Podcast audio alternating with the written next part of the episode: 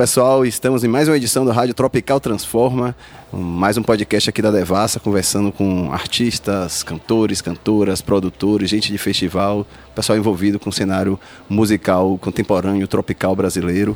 Hoje eu estou aqui com a querida Tulipa Ruiz. Salve. Salve. Prazer estar aqui. Massa. Eu costumo até é, os entrevistados pedir para se apresentar, mas eu acho que no seu caso é não precisa, você já é um nome muito conhecido, já é um artista aí. E eu queria começar falando até de certa forma disso.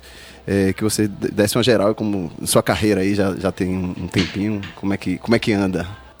É, para mim sempre parece que foi ontem, mas o meu primeiro disco é de 2010. Meu primeiro disco se chama Efêmera. É, sou cantora, compositora, cresci em Minas, moro em São Paulo já há bastante tempo, então sou um pouco paulistana também. E comecei em 2010 com Efêmera, e assim, desde o primeiro minuto que eu, que eu lancei o disco, eu não parei mais e estou aqui até esse 2019 em plena atividade fazendo música por aí. E o que é que você sente que mais mudou lá daquele período de 2010 para cá, sua carreira em eu acho que a indústria, uma a indústria da música ultimamente é uma indústria absolutamente mutante. Então é uma aventura, desde que eu comecei, nunca parou de ser uma aventura essa, essa nossa indústria.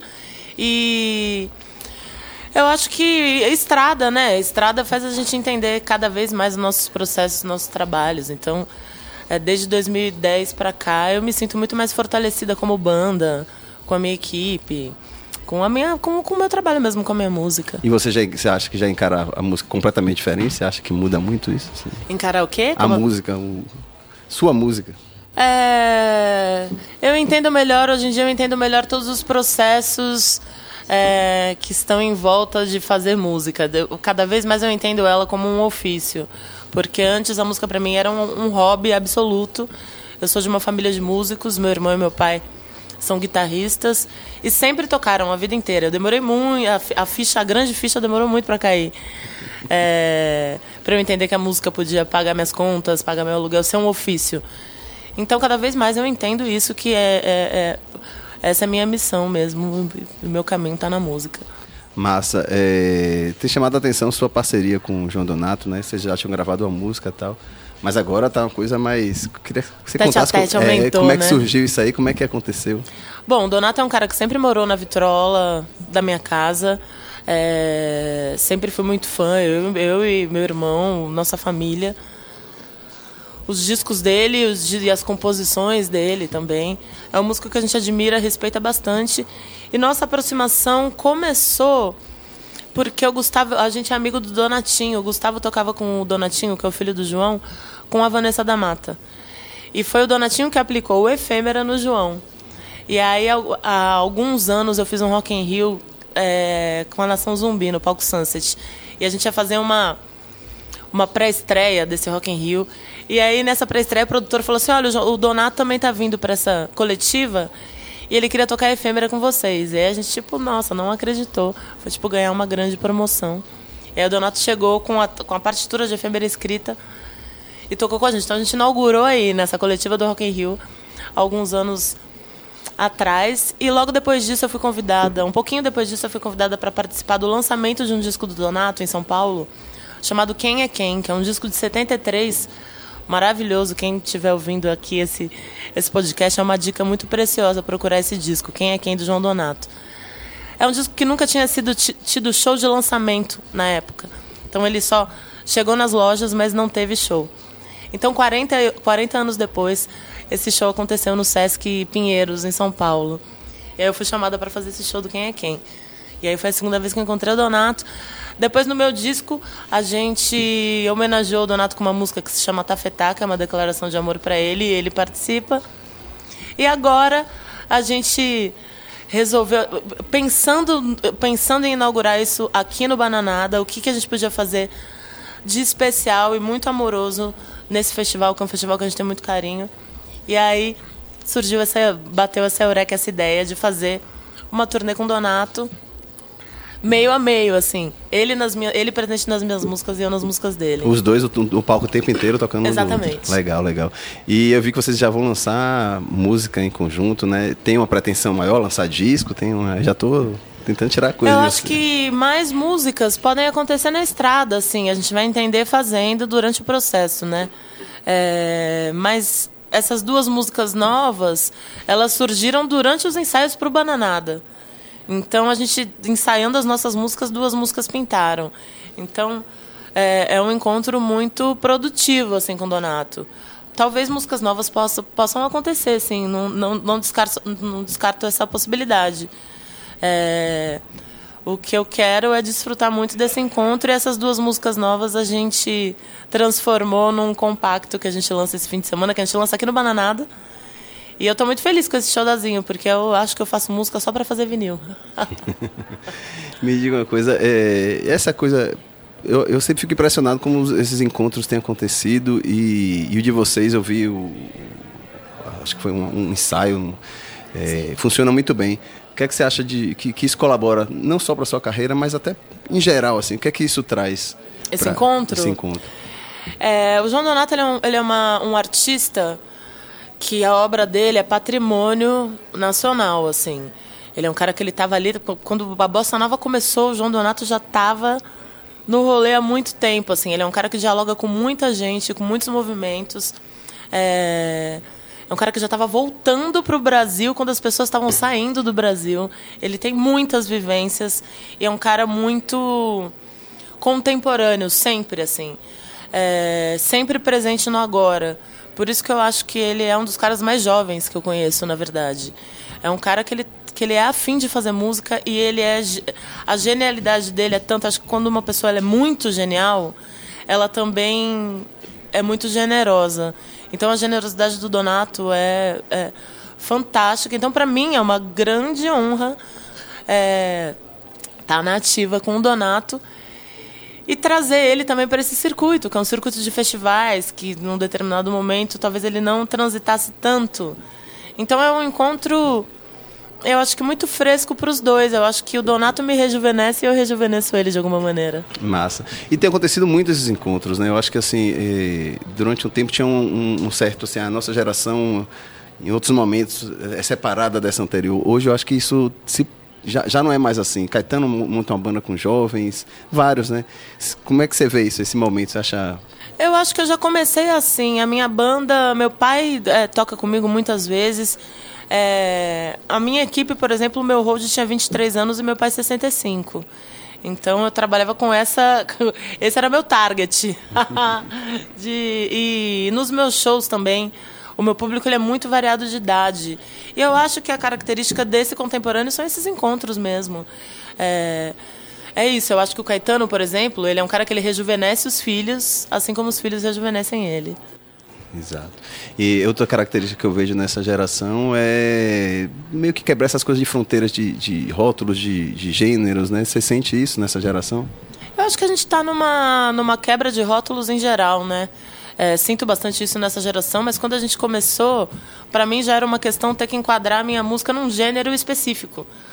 É, que música, que tipo de música você faz? É pop, é rock? Por que, que não pode ser tudo? Por que, que eu tenho que determinar um gênero? Um disco ele não pode ter tantas coisas, começar de um jeito e terminar de outro. Então, eu até demorei para entender que o pop é um gênero muito antropofágico, assim, porque ele engole todo, todos essas, esses desdobramentos.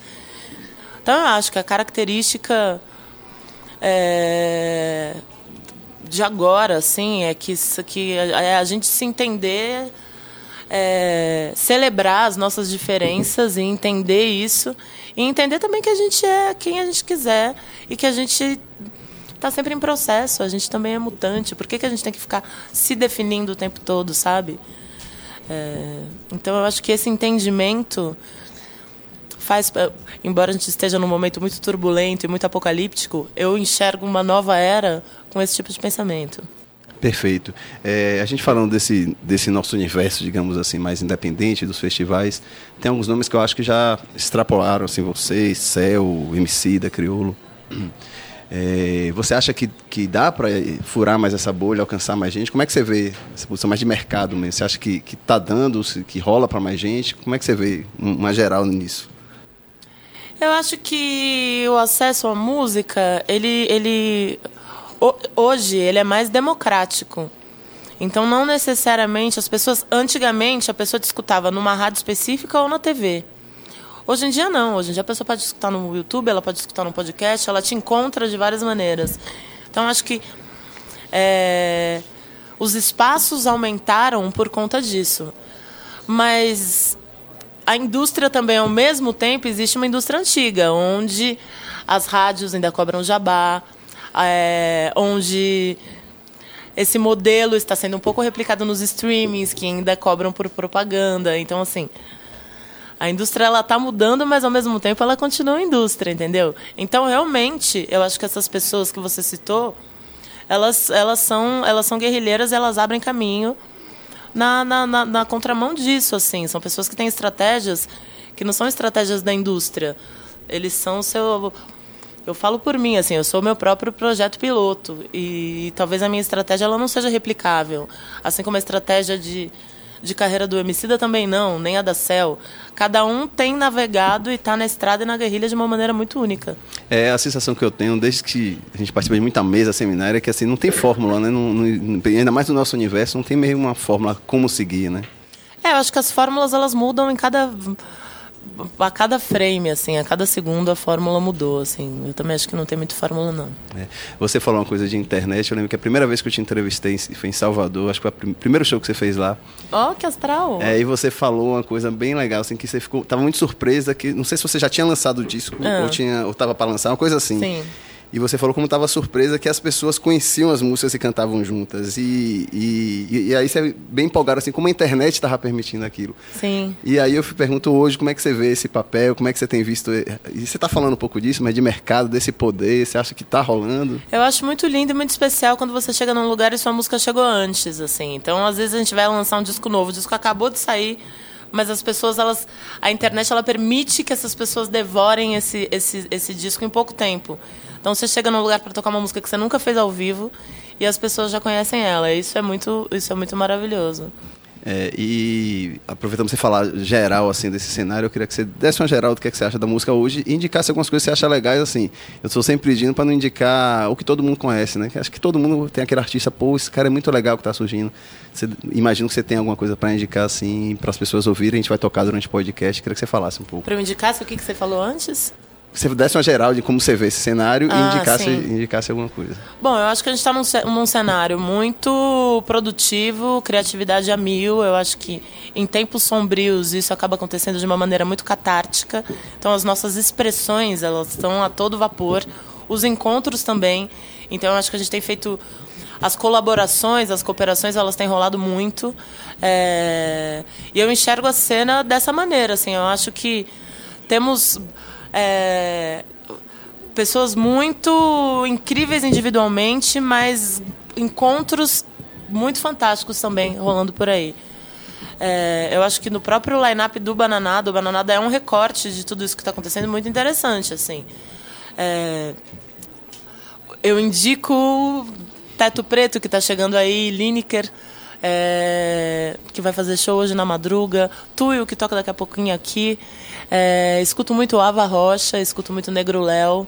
Acabou de sair o disco novo da Karina Burr.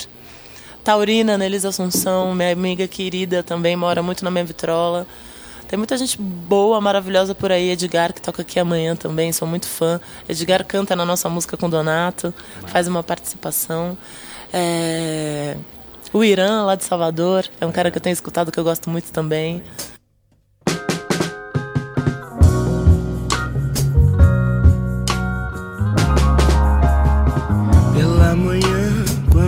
Você acorda. O teu sorriso tão ligeiro vem me despertar. Vagarosa, formosa menina.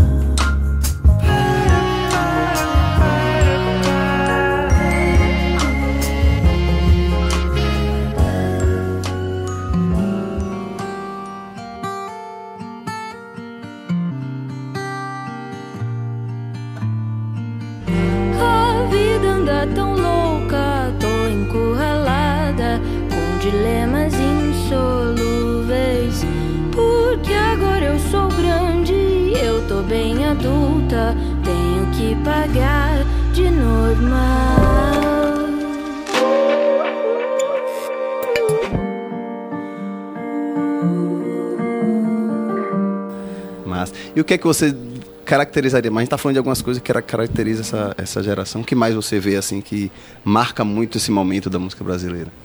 Acho que tem os discursos também, sei, porque eu, eu, sempre, eu, eu sempre coloco assim que é, existe um público brasileiro que acha que não tem novidade da música brasileira, talvez fruto do que ouve nas rádios tal. E ao mesmo tempo a gente tem uma geração imensa, como esse que você falou aí, os festivais tal, e, e, e com discurso. Mas umas pessoas acham que não tem. Como é que você, que você vê? Como furar Eu até acho isso? que esse, esse comentário de que não tem nada novo na música brasileira é um comentário muito preguiçoso. Porque você, se você escutar os discos que sa pega pega uma lista com os discos que saíram em 2017, 2018, 2019, sabe? E, e escuta. E aí depois tenta fazer esse comentário de novo. Eu acho que vai ser impossível. Porque a gente está num momento de grandes produtores, de grandes instrumentistas, de muita mulher na música, de muitas composições novas. Há 15 anos a gente não conseguia citar tanta compositora mulher. Hoje em dia tem pra caramba, tá todo mundo compondo, todo mundo quer falar, entendeu? Então eu acho displicente, eu acho preguiçoso falar que não tem nada de novo na música. Tem muita coisa nova na música e tem muita gente presente no agora. Tem muita música fazendo música nova há muito tempo e tem muita é, é, gente que acabou de chegar e está fazendo música nova muito boa também. E como a gente faz para, como é que você vê para a gente furar essa bolha, para tentar atingir um público maior, esse público que talvez esteja com esse discurso, essa preguiça? Eu acho que é você fazendo com verdade a sua coisa, a sua história. Se seu cajado é a música, faça disso e, e isso vai trazer quem tiver que estar tá com você. Não se preocupa em ficar querendo furar bolha e trazer gente.